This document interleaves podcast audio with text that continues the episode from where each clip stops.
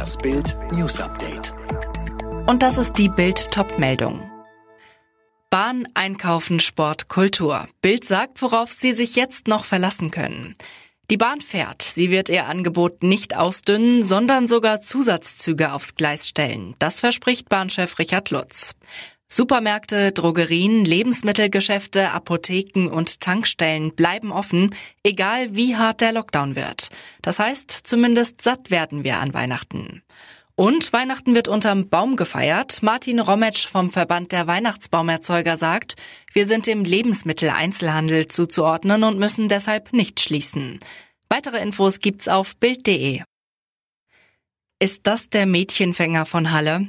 Sebastian L. wurde Freitagmittag in Brena festgenommen. Er ist dringend verdächtig, Emi entführt und in die Saale geworfen zu haben. Um 12.20 Uhr griff die Polizei im Gewerbegebiet in Brena direkt neben der A9 zu.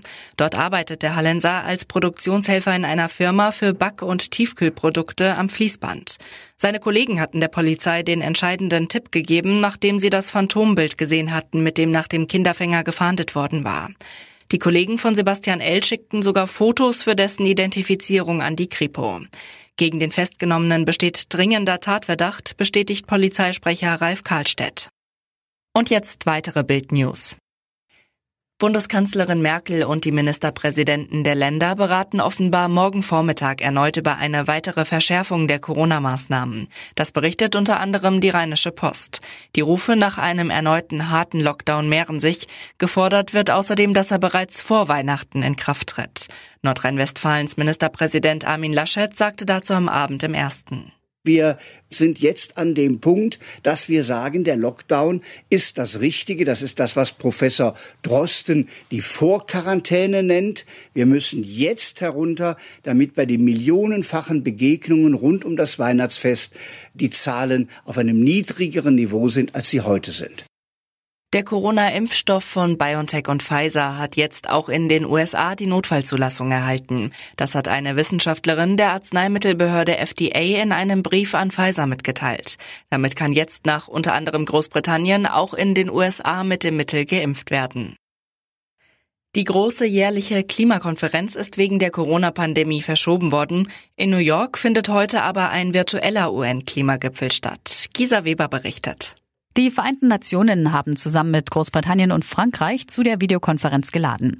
Die Staaten sollen dabei ehrgeizigere Klimaschutzziele vorlegen. Der Gipfel findet fünf Jahre nach der Unterzeichnung des Pariser Klimaschutzabkommens statt. Darin war beschlossen worden, die Erderwärmung auf unter zwei Grad zu begrenzen. Bis Ende des Jahres müssen die Länder neue Pläne vorlegen, wie dieses Ziel erreicht werden soll. Noch US-Präsident Trump muss im Kampf gegen seine Niederlage bei der Präsidentschaftswahl eine weitere Schlappe hinnehmen. Der oberste Gerichtshof der USA hat eine Beschwerde des US-Bundesstaats Texas zurückgewiesen, die sich gegen die Wahlergebnisse in vier Swing States richtete. Die Richter lehnten es ab, sich damit zu befassen. Begründung, Texas habe nicht das Recht, sich in die Wahlorganisation anderer Bundesstaaten einzumischen. Wer zu Weihnachten Geschenke verschicken will, muss sie rechtzeitig losschicken, damit alles pünktlich unterm Baum liegt. Als Deadline für innerdeutsche Pakete und Päckchen gibt DHL Samstag den 19. an. Bei Hermes und DPD hat man noch etwas länger Zeit.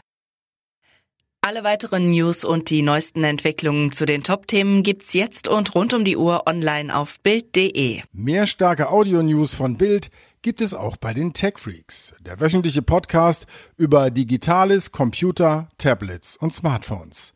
Tech Freaks, überall, wo es Podcasts gibt.